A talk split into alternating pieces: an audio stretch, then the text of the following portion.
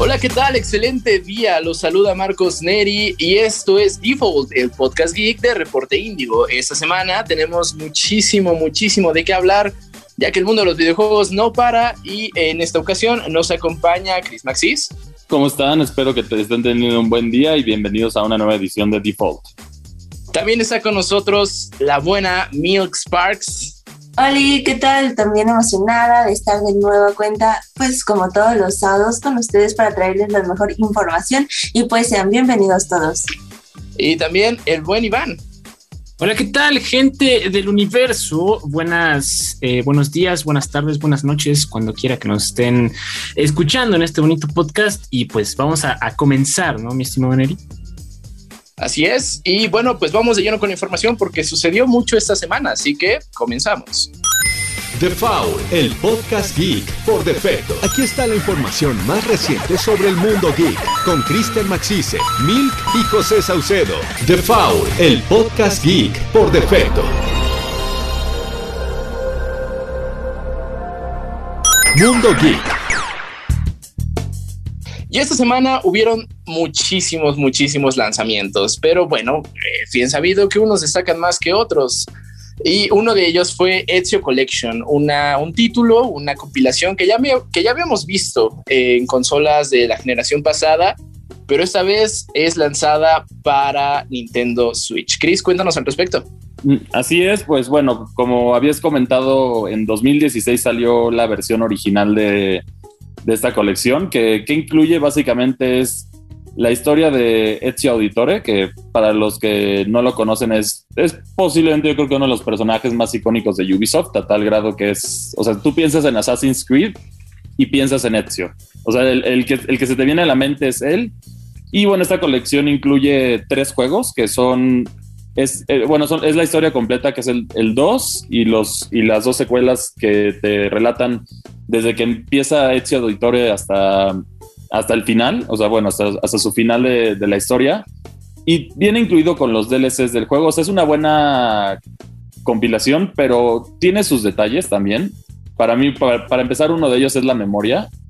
Que, por ejemplo, cuando tú compras el juego, si lo compras en físico, solo te viene con Assassin's Creed 2 los otros dos juegos los tienes que descargar por separado. Entonces, muchísima memoria. Esto, esto a mí se me hizo como que un, un poquito de mala práctica en el sentido de que efectivamente hay cartuchos de más memoria en Nintendo Switch, pero como son más caros, pues prefirieron hacer eso.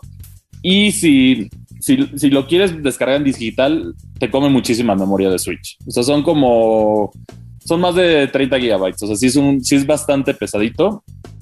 Y otras cosas se adaptaron ciertos detalles bien al juego, pero siento que no lo optimizaron al 100% porque hay ciertas mecánicas como por ejemplo el, el, Motion Plus del Nintendo Switch no se, no se usa al máximo. Este también tiene, tiene otros detalles, por ejemplo, no modificaron el, el gameplay en general se siente muy anticuado, en especial de Assassin's Creed 2, ya que es un juego bastante viejo, entonces me hubiera gustado que lo hubieran modernizado un poquito más. O sea, y en especial como hemos tenido Assassin's Creed en los últimos años, había mucho de dónde optimizarlo, a mi parecer. Pero en general es una buena colección. O sea, si no has jugado la trilogía original es una excelente oportunidad porque además tienes la, parte de la portabilidad, entre otras cosas. Entonces, y los juegos en sí tienen una buena historia y son divertidos, o sea, fuera de esas cosas. Ok, bueno, pues es un, es un juego que ya vimos muchas veces, ¿no? Y su relanzamiento pues sí tenía que ofrecer algo nuevo.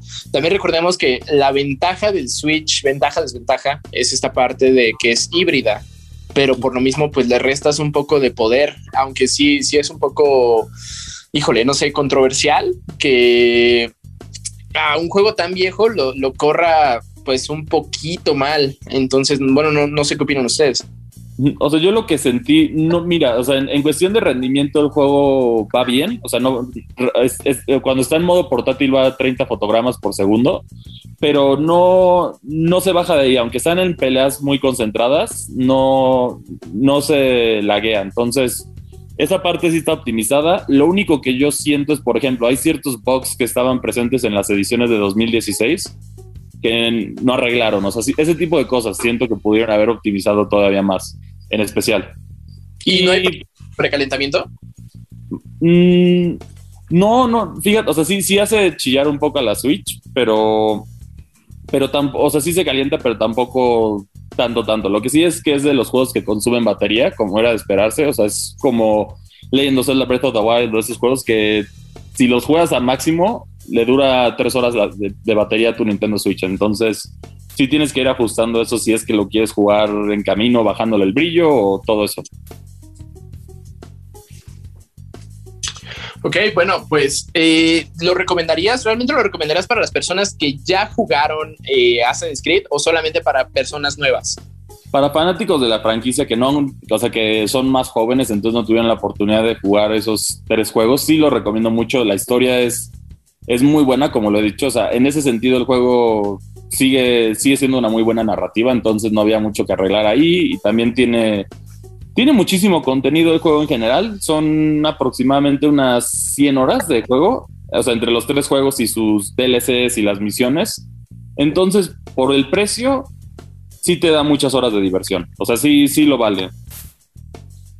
Okay, bueno, pues sí, es, es, una franquicia de Ubisoft que pues ha sido explotada más no poder, ¿no? Ahí tengo, tengo algo, un tema yo y son las misiones fuera del Animus. La verdad es que a mí no me fascinan y creo que es de los títulos que más misiones fuera del Animus tiene. Uh -huh. Sí, así es, pero en general, no sé, o sea, yo lo siento. O sea, es, lo siento muy sólido. O sea, en ese sentido, como que para mí fue lo, el punto alto que se podría considerar de la franquicia de Assassin's Creed. A mi parecer, habrá gente que difiera de mí. Es esa trilogía. Ok, bueno, pues ya lo saben. Eh, pues si, si, gustan tener una reseña completamente detallada por parte de Chris, está en el portal de Reporte Índigo en Indigo Geek. Ahí pueden checar todas las reseñas y noticias más recientes. Y bueno, continuando con los lanzamientos de esta semana, también salió, ay, voy a escuchar a Iván por ahí llorar un poquito, Total War Warhammer 3. Eh, ¿Por qué llorar? ¿Por qué llorar? Porque me tocó a mí cuando, cuando era un juego que era 100% para ti. No, no, no, al contrario, eh, de gozo, me lleno de gozo, sobre todo porque está en Game Pass, estuvo en Game Pass desde el día uno y qué gozada ha sido ese juego. Pero a ver, Neri, eh, platícanos cómo estuvo. Ah, mira, súper interesante, tomando en cuenta que yo soy un jugador pues, totalmente nuevo para esa franquicia. Eh, pues recordemos que esta es una franquicia del 2016, si no mal recuerdo, fue que comenzó. Uh -huh. eh, la, la, segunda entrega salió pues casi de inmediato al año siguiente y tuvieron que pasar pues bastantito tiempo, cinco años para Total War Warhammer 3, en donde, híjole, pues creo que fue un buen juego para personas nuevas como yo. Eh, es un juego que estaba consciente de que ya había pasado mucho tiempo, eh, que es un juego pues sí muy de nicho y, y bueno, para, para personas nuevas la parte del prólogo a mí me fascinó, ¿no? Y aparte me hizo muchísimo más fácil esta transición de, de no conocer la franquicia a entrar de lleno. Eh, fue una franquicia que pues sirve, eh, de nuevo, repito, el, el, prólogo sirve de un tutorial glorificado muy, muy chido, este, pero creo que los fans de Hueso Colorado tuvieron un poquito de problemas al respecto. No sé tú qué opinas, Iván. Eh, pues como bien dices, Neri, eh, ah, bueno, no me consta, pero sí he escuchado que el, el tutorial del, del, juego está muy bueno. O sea, a nivel de que, bueno, es que, pues, la verdad es, de entrada el género de estrategia, pues sí está medio difícil, ¿no? O sea, no, no es en general, no, no son juegos que agarras una media horita para pasar el rato por duración de las partidas y por complicados. Y especialmente los juegos de Total War llevan ambas cosas de duración y complejidad un nivel o varios más arriba, ¿no? Y aún eso eh, es, solamente sirve para hacer más grande aún el logro que fue este tutorial, porque incluso no solamente de la trilogía de Total War, de, de Warhammer, sino de por ahí he escuchado en foros de, de, de los fans de la, de la franquicia que es el mejor intro justamente para gente totalmente ajena al universo Total War, el mejor intro de introducción, no solamente de, los tres juegos de Warhammer, sino de todos los juegos de Total War que han salido. Así que creo que es una excelente manera de que, eh, pues, eh, la franquicia, el género, la trilogía, pues se abra a más gente que pudiera interesarle, ¿no? Dicho eso, pues eh, creo que hasta ahora ha sido un juego bastante sólido al igual que sus, sus, tres entregas anteriores, pues sí llega eh, quizá con una no muy grande variedad de, funciones, pero es que, y de hecho pues también se vio hace poco con el Crusader Kings, ¿no? O sea, los juegos de estrategia eh, los lanzan con un contenido limitado de, de inicio, y poco a poco con DLCs lo van expandiendo, ¿no? O sea, eh, no sé qué tanto te metiste al, lore, a, la mitología de Total War, pero hay una cantidad ridícula de, de material con el que trabajar. O sea, te estoy hablando de que están las cosas básicas de un universo fantástico tipo Harry Potter o El Señor de los Anillos, ah. como, ajá, sí, o sea, hay, hay humanos, elfos, enanos, pero también hay vampiros, hay momias, hay este, bueno, ahorita, ¿no? Que son los dioses del caos. O sea, hay una cantidad ingente de material con el que eventualmente va a llegar más contenido, ¿no? Y este, y, pues, no sé, creo que ha sido, ha sabido explotar muy bien las cosas que han habido de, entregas pasadas y ha pulido algunas otras que necesitaban mejorarse. ¿O tú cómo lo ves? Y además, eh, eh, esta parte como mencionas, ¿no? Eh, conclusiva, apoteósica, que está cayendo el caos, todas las facciones están en, pues, en guerra. sí, el lore es súper atrapante y esa es otra cosa que me fascinó del intro, del tutorial, que pues el Warhammer 3 básicamente dice no hay problema que hayas que no hayas jugado los últimos dos juegos aquí te contamos bien qué pasó y te explicamos cómo jugarlo para que ya entres de lleno. Yo creo que eh, sí fue un juego que me interesó bastante. Eh, cosa, cosa rara, porque no soy muy bueno en los juegos de estrategia. Eh, pero sí, yo creo que vaya, si quieres empezar a lo grande, métete a Total War Warhammer 3. si no, si, si quieres entrar como a los juegos de estrategia, pero todavía estás un poquito ahí temeroso, eh, como que es su primer juego, yo no recomendaría este, este juego como primer juego de estrategia. Ah. yo creo ah. que con que si ya jugaste alguna vez, que ese sí yo creo que a más personas le van, le van a, sonar algunas alarmas de, de, familiaridad. Si has jugado Age of Empires, y, le sabes, yo creo que con es una buena base para ya dar el salto a, los Total War. Este, pero sí requiere mucha paciencia y, y, sí tratar de comprender cómo funciona. Sí, es que el, género de los RTS sí es, es bastante complejo. De hecho, yo creo que el, el, básico, si quieres uno para aprender mínimo qué es, porque, o sea, básicamente es administrar recursos, construir y todo eso. A lo mejor tu primera entrada, por más raro que suene, podría ser Pikmin de Nintendo, ya que ese es como el, el más amigable, yo siento, en ese sentido. Luego ya por ahí puedes entrar a Age of Vampires, Halo Wars. Ajá, sí. Bueno, y eventualmente ir escalando a Warhammer, que sí es, es más complejo en ese sentido. Pero básicamente tus habilidades tienen que ser en, en administración de recursos, ¿no? O sea, eso es como el, lo principal. Creo que, ah, creo que el medio sería un poquito Civilization. Civilization también, porque aparte tiene este esquema de uh, juego por turnos, ¿no? En el que tú haces como tus cosas y esperas a que las otras civilizaciones actúen. Sí, y eh, luego, Gandhi acaba con todo. Te manda una, una bomba nuclear. Eso es raro. Cómo me encanta. este, Ahora, una parte en cuestión gráfica, yo escuché a... Pues bueno, hubo, un poco de ruido al respecto, particularmente yo escuché a una persona de viva voz, eh, saludos Rodrigo, eh, el Bloodpack, que es algo como que no, que hizo falta, fue un gran ausente en esta, en esta entrega de Warhammer. Ah, sí, cierto, esa cuestión. Este, pues de hecho ya tiene varias entregas que lo ha estado haciendo la, compañía Total War. Eh, lanzamiento tras lanzamiento, ¿no? Que es con el juego, y, de hecho eso entra un poco en el tema de que, dije hace rato de los DLCs, ¿no? Es un poco como los Sims, ¿no?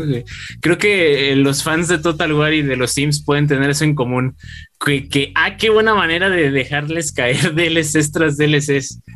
Y justamente el de la sangre es uno, pero por ahí había leído alguna vez y como que yo sí lo entiendo un poco, que mm, lo hacen más por una estrategia de distribución del juego que realmente por propios beneficios que generara eh, este, este DLC, ¿no? Porque eh, como el al juego base, si no le pones la sangre, le bajas la clasificación a ser clasificación T como justamente está pasando, por ejemplo, con el Halo. Bajita la mano, que eso eh, incluso se vio, por ejemplo, en, el Halo 5 y otros juegos más, ¿no? Entonces, al hacerlo clasificación T, tienes menos filtros, menos restricciones y, lo puedes publicitar más para que le llegue a más gente.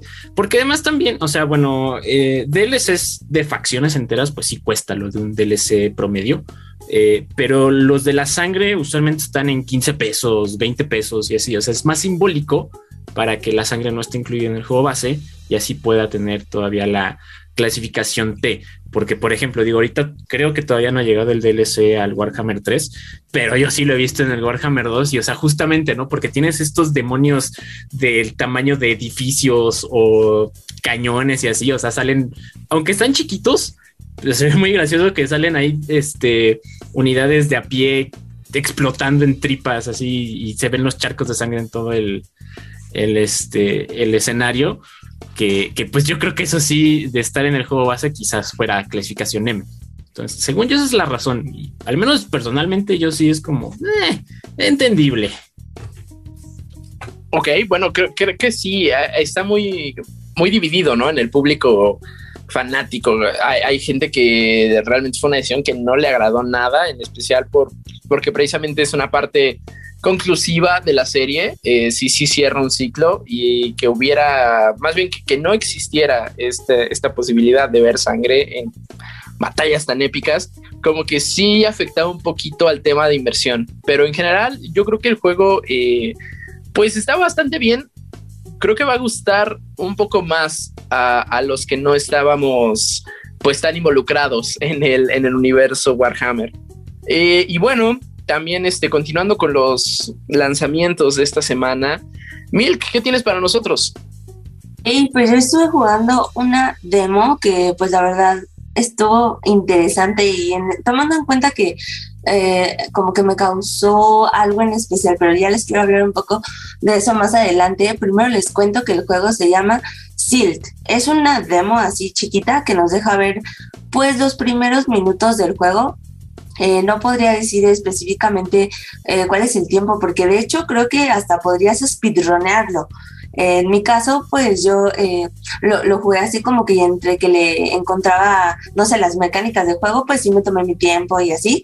Pero pues este es un juego en estilo como de 2D, eh, no es así como que plataformero, sino que es más bien como de exploración, exploración oceánica, en la cual, bueno, vamos a decir que es surrealista, porque de hecho, pues te encuentras con muchas eh, digamos oponentes o así como peligros dentro de el profundo mar azul y lo que tenemos que hacer pues es resolver una serie de puzzles que nos dan como que pie a otro mm, escenario en el cual nos vamos a mover así en el juego. O sea, en el juego vamos a ir como de un espacio a otro eh, vamos a decirlo así, funciona como, como, como tipo ir de una habitación a otra. No sé si, si sepan cómo esa transición, más o menos así es como el cambio de has pasado el nivel.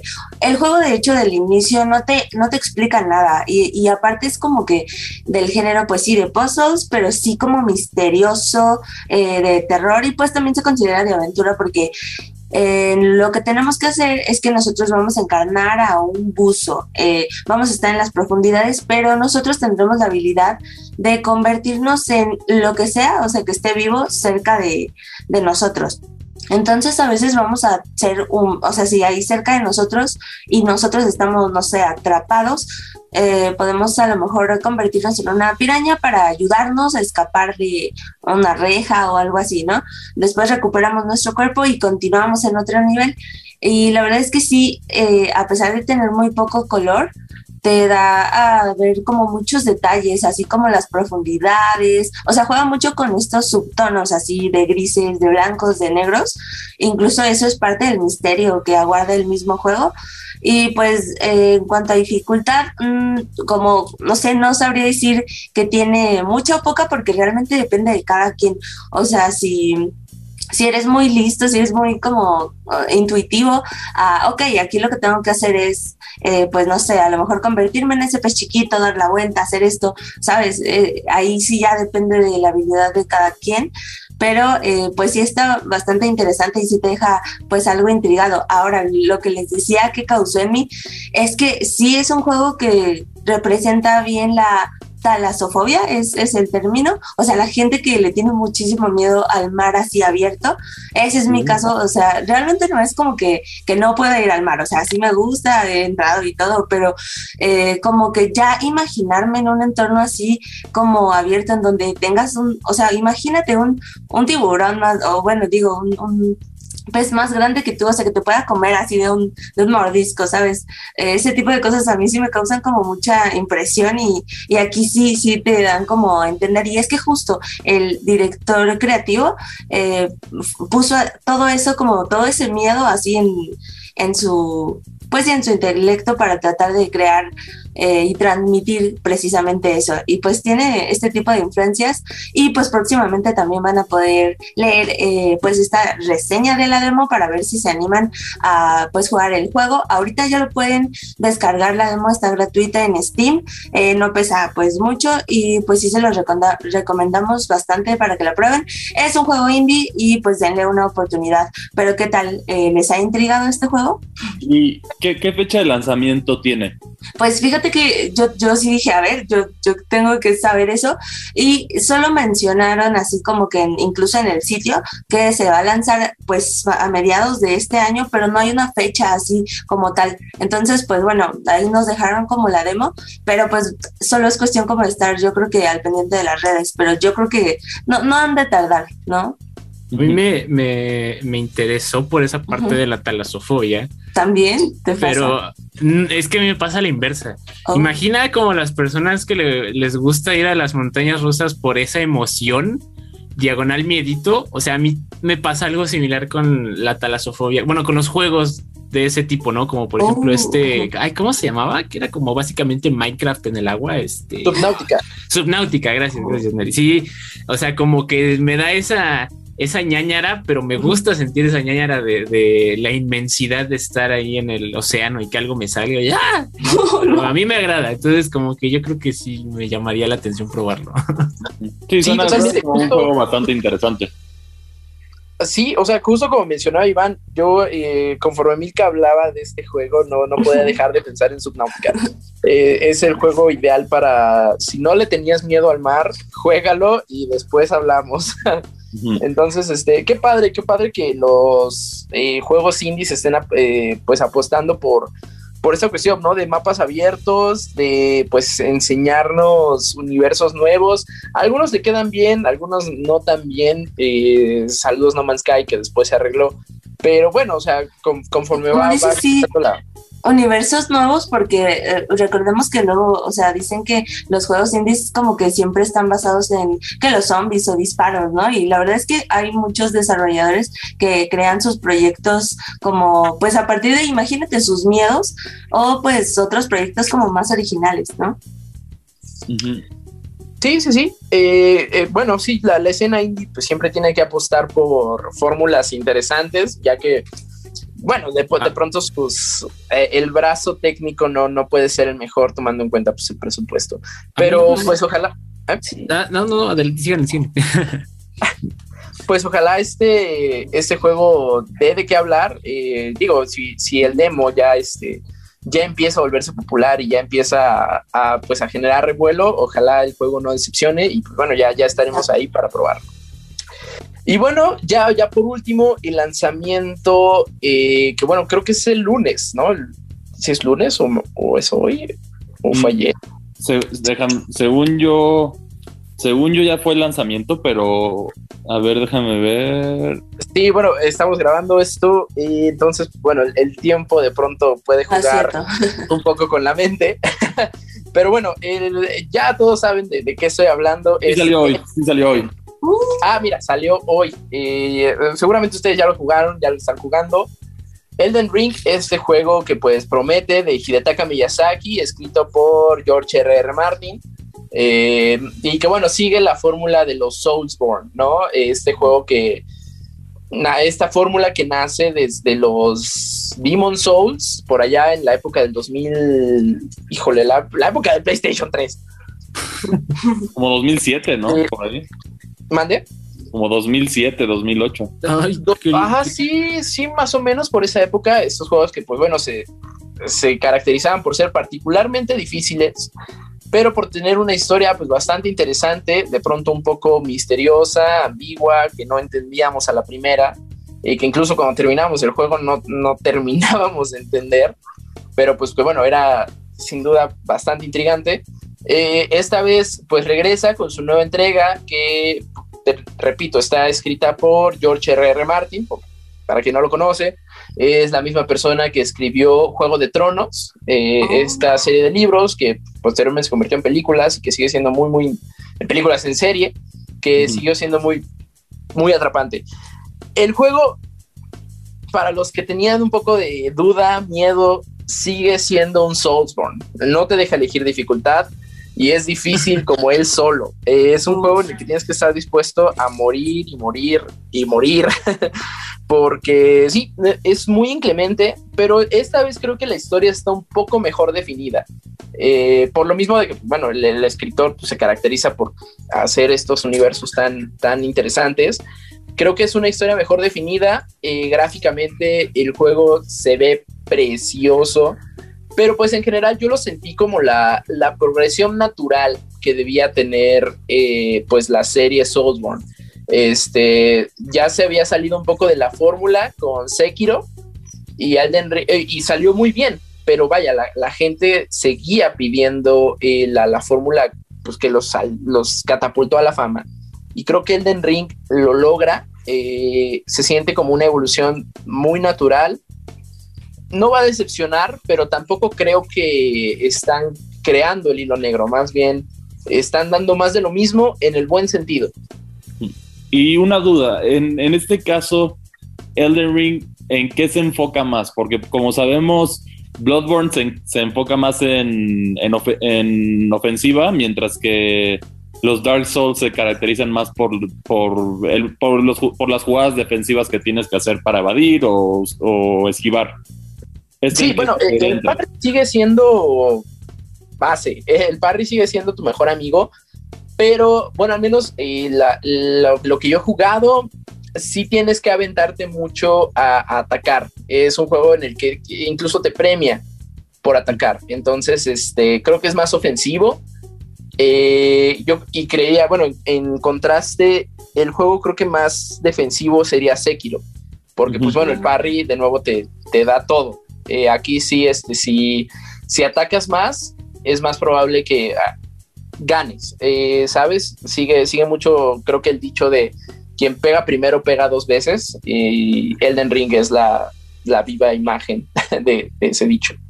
Lo, lo único que a mí me, me ha como que empezado a hacer ruidito por ahí en redes es que ya todo el mundo se está emocionando de más. O sea, no dudo que sea un buen juego y todo, pero ya todo el mundo ciegamente, ah, juego del año, juego del año. Es como, espérate, aguanta. O sea, todavía estamos en febrero, faltan muchos juegos para salir. Incluso a día de hoy ya han salido varios contendientes también para juego del año. O sea, tampoco hay que hay que hacer este, hay que dejarse llevar, ¿no? Bueno, Pero no- en no reseñas, o sea, si te vas por reseñas, ya lo opacó a Horizon Forbidden West, que también es un juego bastante bueno.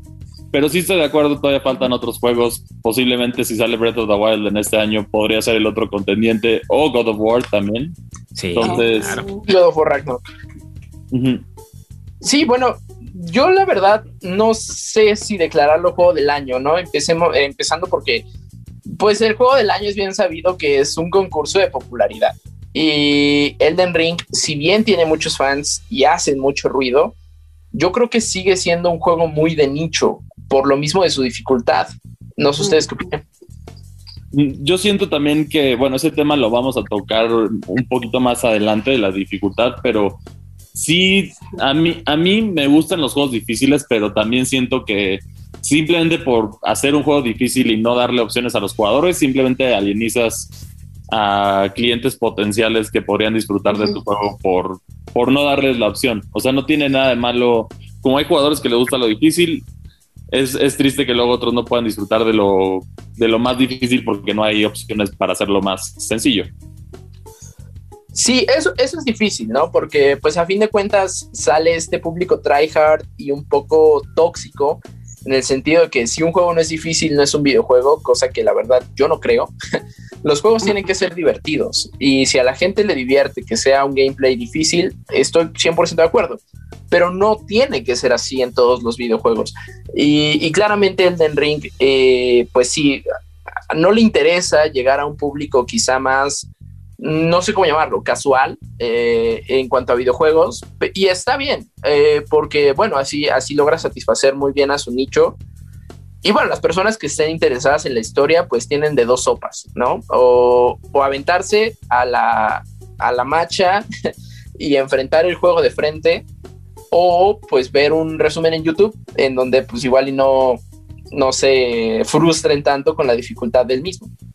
Voy a, quiero tratar de sonar lo menos fanboy posible, pero también podría tomar el ejemplo del Warhammer, ¿no? O sea, el Warhammer se ha mantenido de complicado, pero tiene este eh, muy, muy bien hecho eh, tutorial para que la gente nueva pues empape bien de cómo funciona la cosa y, y no, no de este, como dicen, este tumbos de ciego, por así decirlo.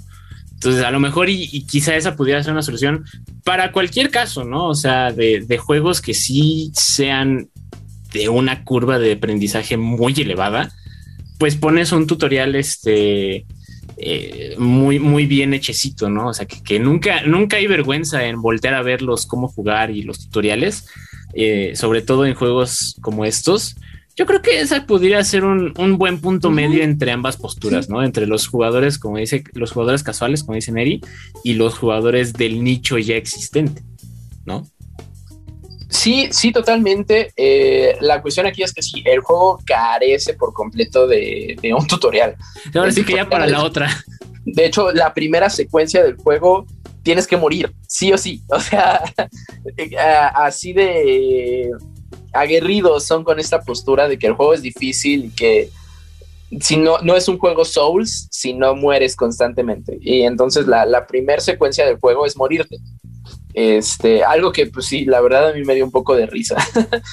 este, sí, yo, yo, no creo que le vayan a agregar un, un tutorial, tomando en cuenta que ya conocen a su público y creo que no están interesados en llegar a un público nuevo, porque eh, eh, es ahí donde cae la, pues la magia, ¿no? De, este juego. De si las personas que son nuevas y entran logran subirse a este tren en movimiento, pues la verdad es que van a encontrar algo muy satisfactorio en matar a un jefe. Eso sí, se los puedo asegurar. El juego no se podría sentir más satisfactorio de otra forma. Eh, una vez matas a tu primer jefe en un juego Souls, ya no hay vuelta atrás. oh, sí, totalmente de acuerdo. Eso después de mucha frustración, me imagino. Sí, sí, pero es precisamente esa frustración, ese camino de, no esa sé. curva de aprendizaje. ¿no? Esa curva de aprendizaje, ese camino de dolor, el que hace que una vez matas a tu primer jefe Souls, ya estás del otro lado y te encanta. Pero sí es un juego difícil de abordar. Eh, en cuanto a historia, bueno, está muy, muy chida. Eh, les les repito, está mejor definida ahora que George R. R. Martin entró a la, al guion de este, de este juego. Entonces, entrenle. Si están curiosos, la verdad, entrenle. Si nunca han jugado un juego Souls, pues ya, ya escucharon eh, con su respectivo ahí foco rojo, cuidado. Pero háganlo. Este, claro, si, si, no, si ya lo escucharon y no es para ustedes, yo creo que un resumen en YouTube también valdría muy bien la pena, porque pues es una historia muy, muy atrapante. Pero bueno, esos fueron los lanzamientos de esta semana. Eh, nosotros Regresamos en un momento con mucha más información. Noticias. Bueno, no todos son videojuegos en el mundo de los videojuegos, por muy irónico que eso suene, porque pues también Netflix ha estado apostando por estas producciones audiovisuales basadas en los mismos. Algunas le han salido bien, otras no tanto, eh, pero esta vez toca hablar de Cuphead. Cuéntanos, Milk, ¿qué viste en esa serie?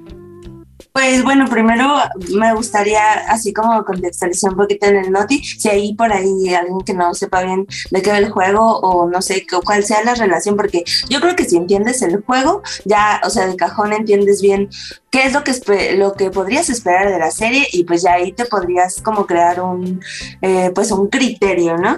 Eh, pues es, eh, Cuphead es como este juego que no sé cuándo salió, yo creo que todos le encontramos este parecido con lo que todos conocemos, ¿no? De Mario Bros, que es pues un plataformero, solo que pues en Cuphead, no sé si les pasó, que así como que explorando los primeros niveles, le saltaba en la cabeza a los enemigos como en Mario, sea, pensando que pues con ese salto ya los voy a matar y pues no, resulta que ahí, que ahí no lo puedes hacer. Fue como una mañita que a mí me costó un poco quitarme al principio y pues bueno, eh, este juego nos cuenta un poquito la historia de dos hermanos eh, que pues están explorando ahí en la isla y pues hacen un pacto eh, sin querer, ¿no? Porque pues no sabían que, que eso significaría pues las almas, ¿no? Dar, dar ahí como, como sus almas al diablo y pues resulta que ese es el reto, que tienen que luchar contra diferentes jefes y pues para, para salvar, ¿no?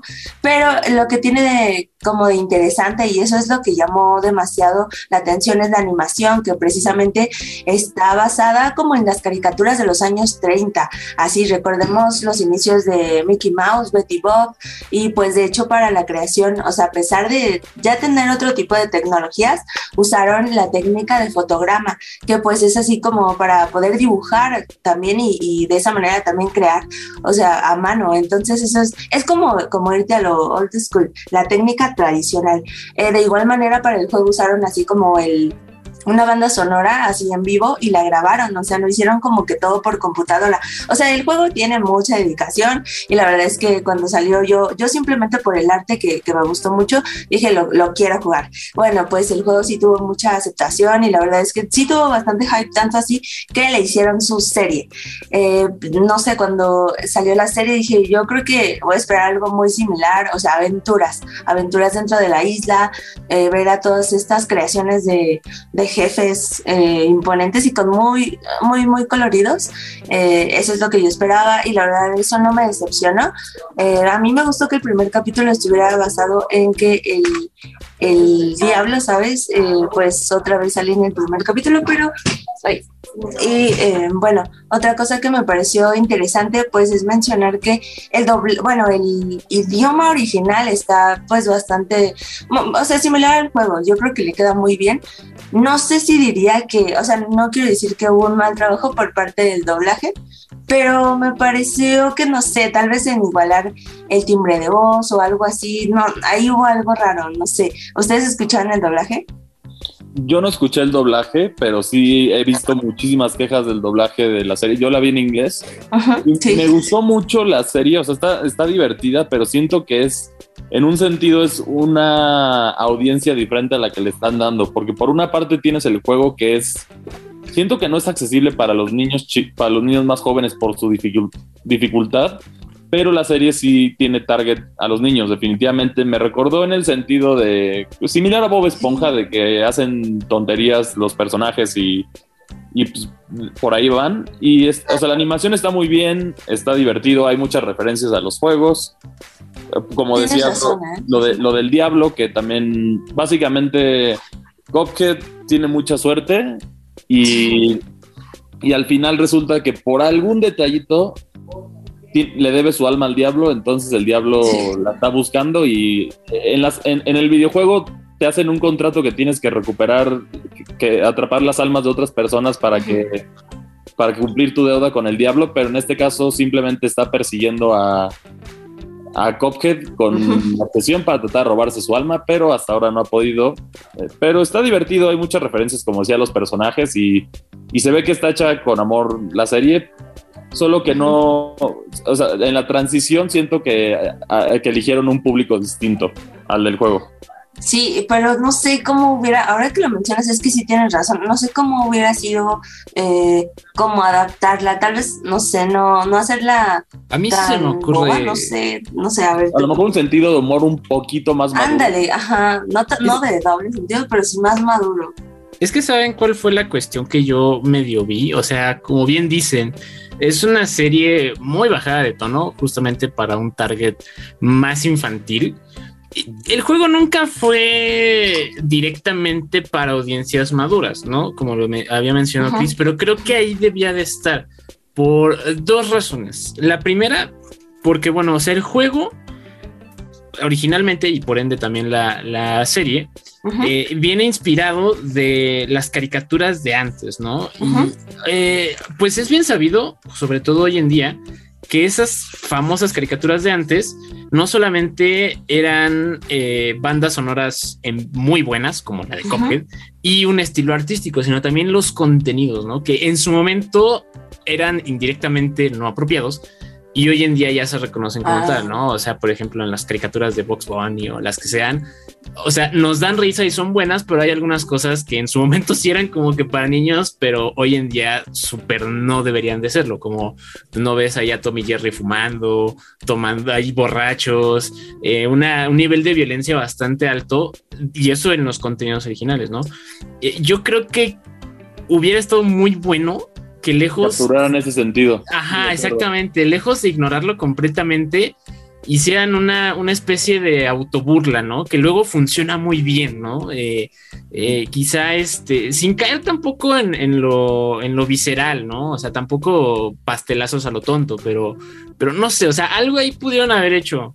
¿No? Y ah. eso por un lado. Y por el otro, o sea, también antes del estreno de la serie oficial de ahorita de Netflix, hubo muchos eh, animaciones de fans en internet. Hay uno muy bueno que no necesariamente es para adultos, tampoco es para niños, de Cophead, que justamente retrata muy bien lo que, lo que este, estoy tratando de explicar, ¿no? Que de hecho ya está en YouTube y está muy bueno.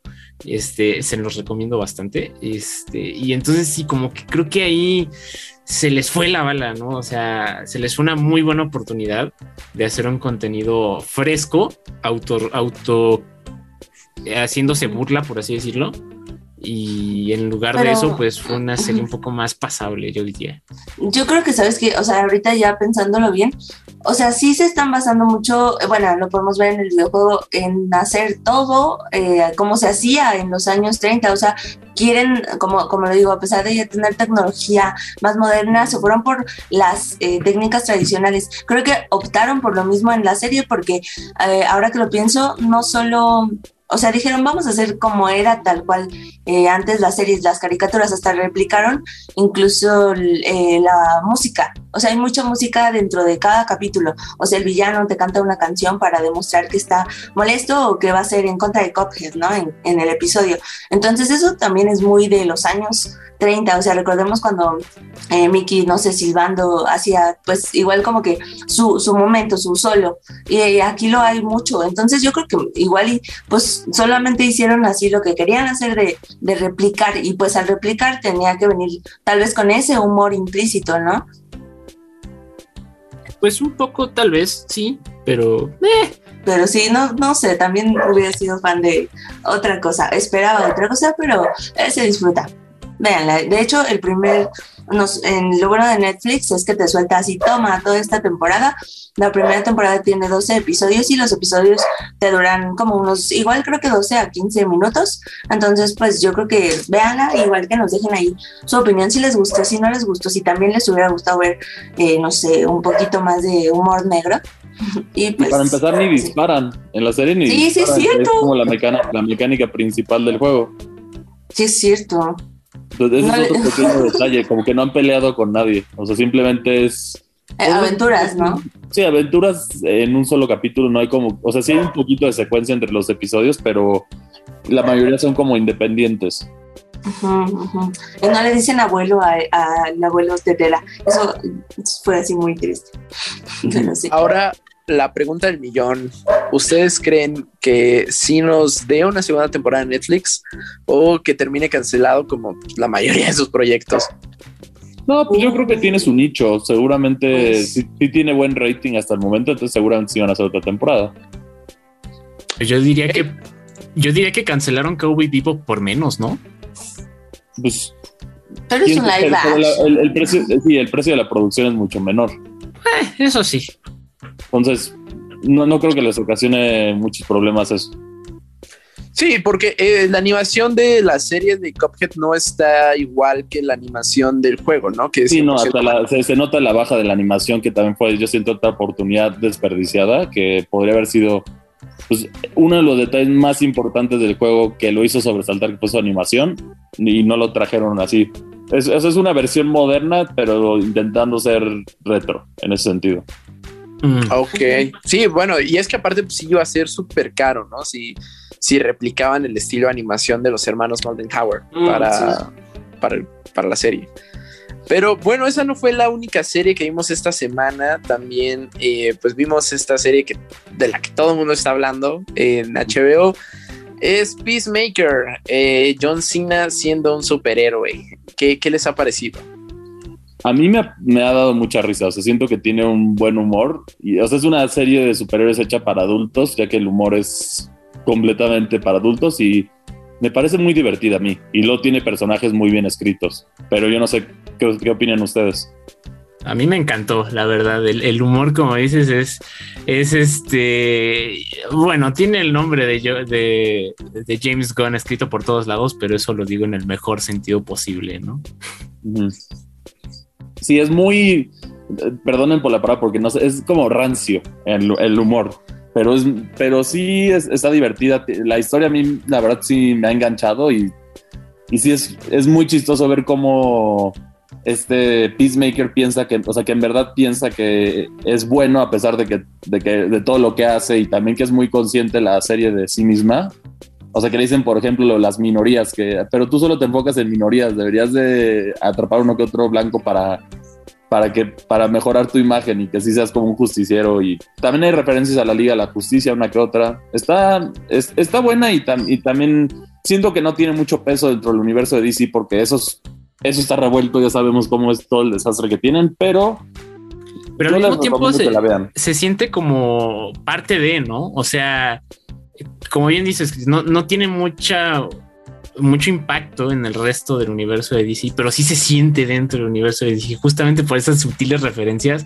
Por ejemplo, cuando le cuando habla de los miembros de la Liga de la Justicia o este un poco de lo que se vio en The Suicide Squad y así. Entonces, creo que logra un muy buen equilibrio en esa parte. Y también el, el, personaje de Vigilante se roba completamente. Sí Sí, el vigilante. Eh, la serie. Es, muy. es, genial ese personaje. O sea, Grande vigilante. Igual es mi favorito. Desde, su introducción, que tú piensas está medio raro, pero cuando.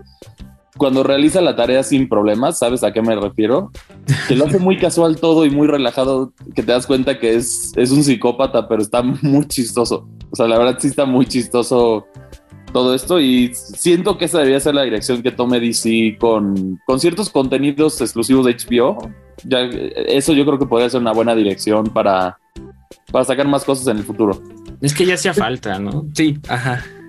Sí, yo creo que la brecha de, héroes incorrectos la abrió Amazon con The Voice. Eh, quizá un poquito Netflix con lo que vimos en Jessica Jones y Luke Cage, que ya eran como héroes más adultos, pero se mantenían serios. también pero esta parte. Invisible también está ahí en, Amazon. Pero sí Ah, sí, buenísima. Sí, sí, sí, yo creo que, pero sí, los que abrieron brecha en este sentido de héroes incorrectos ah, fue Amazon.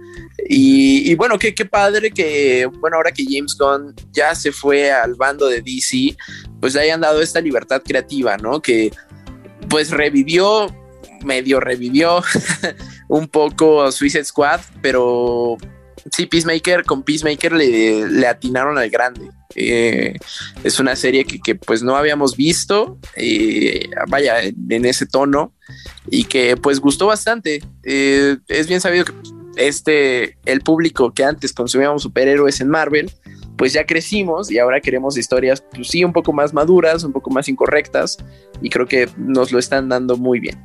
Y creo que como lo mencionas, haces un muy gran acierto, Neri, de que y, y, que justamente James Gunn se dio cuenta de eso desde Guardianes de la Galaxia y lo ha seguido haciendo y le ha seguido funcionando y, y, no, no veo ningún problema en que, en que otros creativos sigan esa senda de agarrar tanto material base poco conocido como actores o sí, actores pocos como poco eh, poco conocidos o que no tengas muchas expectativas de ellos, porque o sea, no sé ustedes, pero la verdad, o sea, John Cena en calidad de actor yo no daba un peso por él y, y pues dio una grata sorpresa, ¿no? Igualmente Peacemaker, eh, eh, ¿cómo?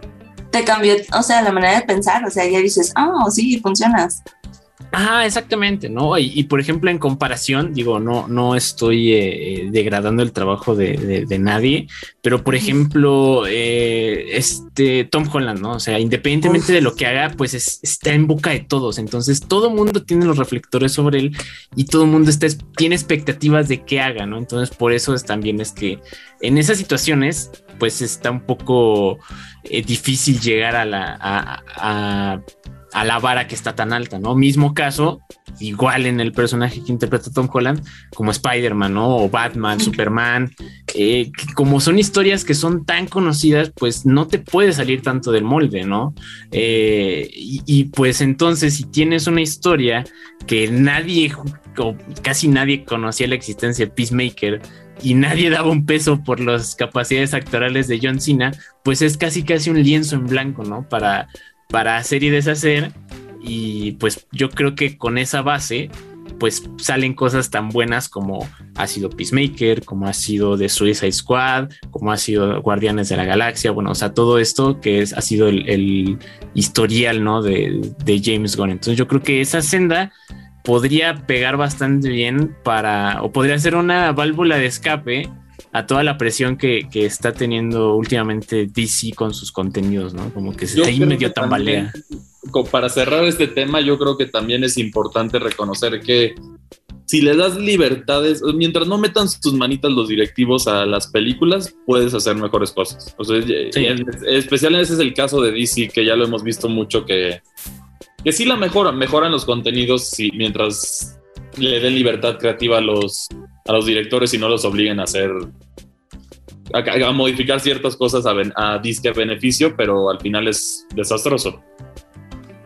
Sí, sí, totalmente. Y pues bueno, nada más para reforzar un poco lo que decía Iván, yo creo que el, bueno, John Cena, no, no, no dudo que sea un buen o mal este actor, yo creo que le habían dado personajes que no iban con él. O sea, yo la primera vez que lo vi actuar fue en esta película horrible del 2006 que se llamaba The Marine, en la que la hacía como de un soldado y no se la crees en absoluto. Es, es una tabla.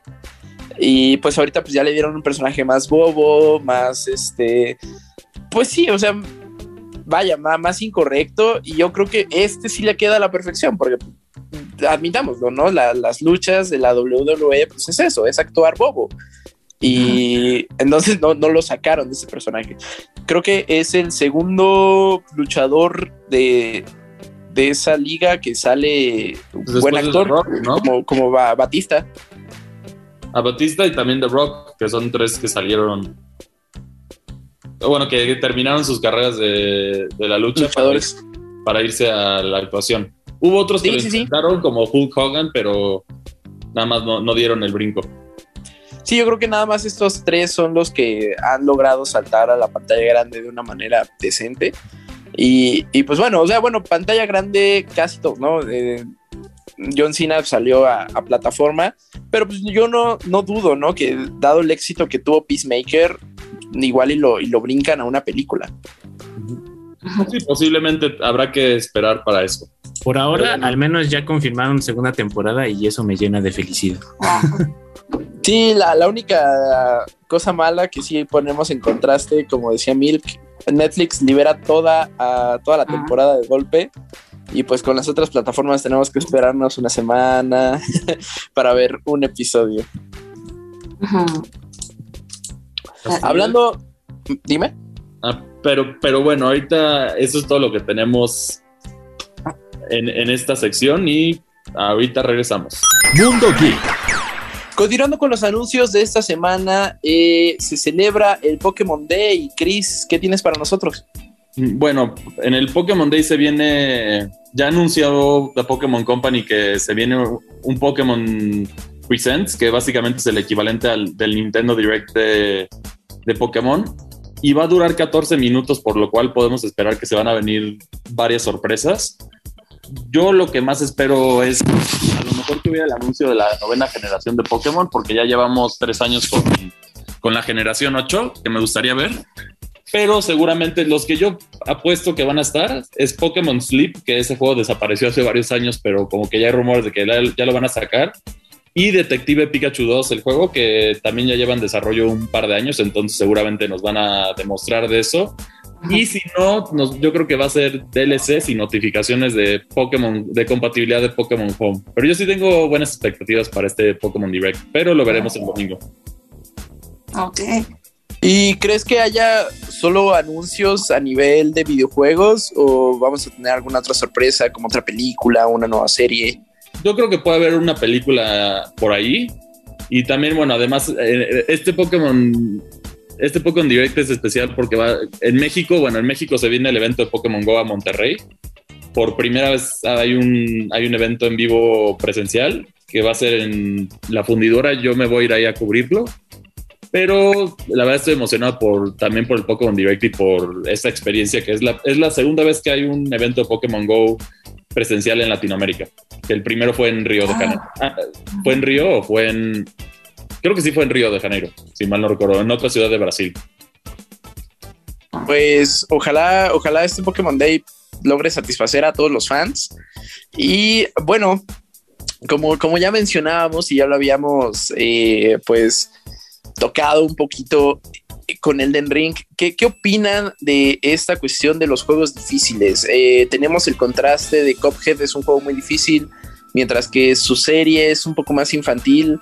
Eh, ¿qué, ¿qué, opinan? ¿Los juegos deberían tener obligatoriamente una, un menú de selección de dificultad? Yo siento que no es obligatorio, pero, pero al final quieres tener más jugadores que disfruten de tu juego, pues tienes que ponerle dificultad. Por ejemplo, en el caso de Elder Ring sí es una historia excelente, pero como tú dices, pues seguro muchos que no tienen las habilidades se lo van a tener que aventar en YouTube para poder entender, para poder ver la historia, porque es que esos juegos que están mal balanceados, yo siento que cuando, o sea, es como una excusa de flojera lo de Get Good y todo eso, porque también tienes que entender que no hay gente que tiene tanto tiempo de o sea que no tienen tanto tiempo como para perfeccionar uno de esos juegos, pero quieren experimentar la historia. Entonces siento que hay ciertos juegos que lo van updateando. Por ejemplo, uno de los casos es Metroid Dread, que decían que era muy difícil para ciertas personas. Y ahorita pusieron un modo fácil que sí, la realidad facilita todo. Los, los enemigos requieren menos daño para morir, este, te dan más vida, entonces, y te hacen menos daño. Entonces, es un buen comienzo para empezar a aprender esos juegos, porque al final todos empezamos por algún lugar y ya los juegos sin dificultad, o sea, ya los juegos de dificultad artificial, o sea, ya, ya no tienen esa necesidad como antes de, de tener que hacer los juegos difíciles simplemente por hechos difíciles para que no los pudieras acabar en una renta de blockbuster. Híjole. Híjole. Híjole, sí. Ay, es, es, muy controversial, pero bueno, Iván, ¿qué, qué ibas a comentar? Eh, creo que ya con esos híjoles eh, tuyos y míos, ya creo que eh, fue como si estuviéramos presencialmente y asentáramos los dos con la cabeza así como que nos entendimos, porque yo pienso que, que no necesariamente debería de ser así, o sea, porque yo siento que, o sea, si eres un jugador casual, pues te quedas en juegos casuales, ¿no? Y no lo digo de manera, eh, no sé, demeritante o, o, exclusivo o, excluyente, ¿no? Despectiva, gracias, gracias. No, no, no.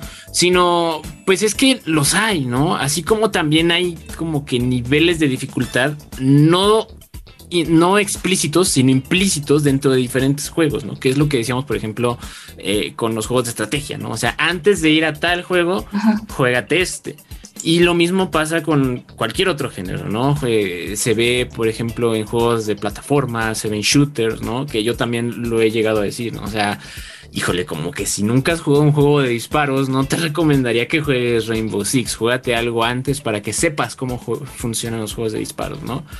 Que, y reitero, no es por demeritar, pero los jugadores casuales yo creo que ni siquiera se piensan eso. Si, si eres un jugador casual que no tienes el tiempo por X o Y de dedicarte tanto como otros entusiastas de los videojuegos, pues yo creo que esos jugadores ni siquiera se toman la molestia de voltear a ver esos juegos, ¿no? O sea, se quedan con juegos de, dispositivos móviles o se quedan eh, con juegos que, de hecho, hasta a veces se considera un género, ¿no? Los juegos casuales, ¿no? Eh, Mario Kart, Mario Party, eh, no sé, este el Among Us, no, no. Bueno, sí, el Among Us, el, el otro que era de las botargas. Este, Pero sabes que yo siento los ah, hay, que también quiero aclarar algo antes. Los juegos que tienen competitivo, o sea, escenas competitivas, estoy de acuerdo que no tengan que, que no tengan esas opciones de dificultad. Pero por ejemplo, en el caso de Elden Ring, que en general es una experiencia de un solo jugador, o bueno, eso es lo que, lo que caracteriza generalmente a los Souls, pues deberías de tener la opción. Si es un juego multijugador, entiendo, porque balancearlo para que sea igual para los casuales que para los profesionales es un desastre. véase Overwatch, pero, pero los juegos competitivos son como que otro... o sea, se, se cosen diferente, yo siento. Mm, no lo sé, yo creo que incluso en juegos narrativos es, es difícil, porque como mencionaba anteriormente, lo que hace eh, el mágico a un juego Soulsborne es precisamente la dificultad y la, satisfacción que te va a dar una vez logras derrotar a un enemigo. Y, yo creo que lo mismo pasa, tú nos sabrás decir mejor, con Metroid, Metroid Dread, ¿no? Eh, ¿Tú considerarías que te llevas la misma experiencia jugándolo en el modo Dread que en el modo más fácil? El modo Dread, yo siento que primero te, te cambia el juego por completo, ya que cualquier cosa es un peligro. O sea, un error, o sea, ese, modo te hace jugar a la perfección. Es muy satisfactorio, pero te va a estresar mucho. Es como los Souls. O sea, yo sí no estoy diciendo que sea un jugador casual, estoy familiarizado con, ellos. Recientemente hice la reseña de Sifu, que también es otro juego difícil. O sea, sí, no, no es que no me gusten, pero yo siento que viéndolo en general, si fueron a las personas que a lo mejor no tuviera ese tiempo y diría, hijo, se me antoja muchísimo jugar Ring, pero qué horror empezar a, sufrir por la dificultad. Yo así lo veo. O sea, esa es mi, mi postura en eso. Pero sí, yo siento que lo del modo rookie, porque al final resuelves los rompecabezas de Metroid Red y todo eso igual. O sea, no, lo único que hace es que, que a lo mejor no tengas que tener tanta habilidad para, para, poder para poder matar a los jefes o a los enemigos, pero la experiencia sigue siendo la misma. o sea, aunque lo juegues en el modo difícil, con excepción de Dread, porque Dread sí cambia cómo juegas el juego, estás paranoico todo el tiempo. Pero en modo difícil te, digo es lo mismo, o sea, yo lo puedo pasar, ¿qué quieres que le reduzcan? En modo rookie le reduzco unos 30 minutos a mi, a mi gameplay de la dificultad difícil, no de Dread, Dread sí me tomó más tiempo, pero está balanceado en ese sentido. Y yo siento que ciertos juegos sí serían bienvenidos que hicieran esto. O sea, no estoy diciendo que todos, pero si es una buena narrativa que quieres que la gente disfrute, en el sentido de que esas narrativas a veces son, como muchos lo dicen de burla, pero yo estoy de desacuerdo, películas interactivas, pues vale la pena tener esa opción. Al final no le va a afectar a los jugadores hardcore porque pues, ellos lo van a seguir jugando en la dificultad más difícil o se van a poner retos. Otro, otro ejemplo de esto es, por ejemplo, Pokémon que Pokémon en sí es un juego casual, pero tienes la, el área competitiva que sí es muy difícil porque sí, requiere mucho pensar y cambia tu manera de ver el juego. O también tienes los, los retos que se imponen la gente, como los Nuzlocke, que básicamente si se te muere un Pokémon, lo tienes que liberar. liberar. Entonces, debes de tener estas opciones de dificultad. En, en, ciertos juegos yo siento que les daría más valor porque simplemente lo puedes apreciar o a lo mejor lo no quieres estar sufriendo mucho y, quieres nada más relajarte. O sea, yo lo siento así, mientras no sea un juego competitivo, aclaro. Es que sí, como que al jugador casual solo le deja la opción de ve el gameplay o, o ya, o sea, velo porque pues no lo vas a poder jugar porque te vas a desesperar y pues no te va a gustar y, te vas- y lo vas a odiar y la neta la historia está muy buena, ¿no? Entonces yo también comparto contigo esta opción, pero pues así es. Sí, bueno, eh, algo que es cierto es que eh, lo, lo maravilloso de este mundo es que el mercado de los videojuegos actualmente es muy amplio y pues precisamente hay para todos los gustos, sabores, tamaños y colores. Y eh, eso es como lo, lo bonito de los videojuegos actualmente. Eh, puedes tener algo 100% narrativo, algo 100% competitivo, algo super hardcore o algo muy llevadero y tranquilo. Entonces, eh, yo creo que algo en lo que sí vamos a coincidir todos nosotros es jueguen, jueguen porque eh, es, un, es una gran forma de hacer más llevadero todo lo que está sucediendo a nuestro alrededor. Eh, y bueno, eso ha sido todo por hoy en Default, el podcast geek de Reporte Índigo. Nosotros nos despedimos. Milk, cuéntanos dónde te podemos encontrar y ver.